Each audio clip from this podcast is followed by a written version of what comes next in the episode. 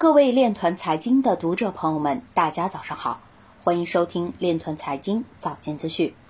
今天是二零二一年八月十一日，星期三，农历辛丑年七月初四。首先，让我们聚焦今日财经。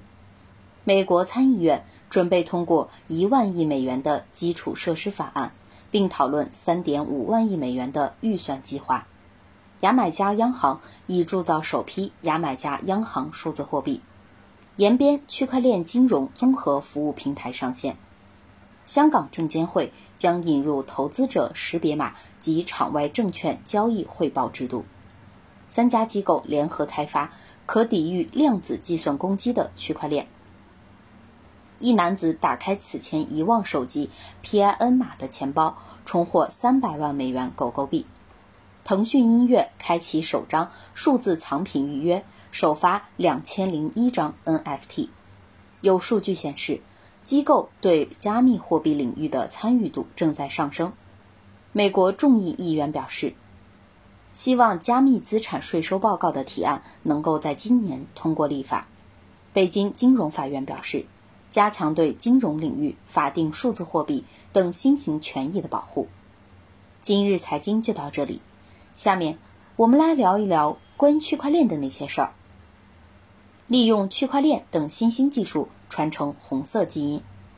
党的十八大以来，已多次强调要让红色基因代代相传。传承红色基因，要切实加强对红色资源的保护、挖掘、开发和利用，让红色资源更活更火。一是加强系统化挖掘，加强对革命场馆。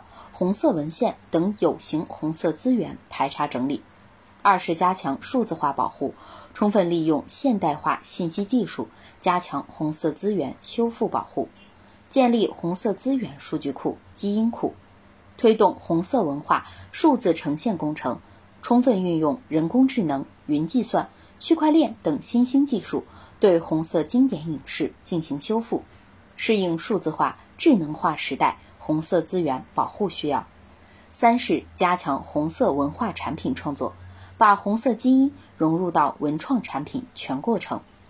以上就是今天链团财经早间资讯的全部内容，感谢您的关注与支持，祝您生活愉快，我们明天再见。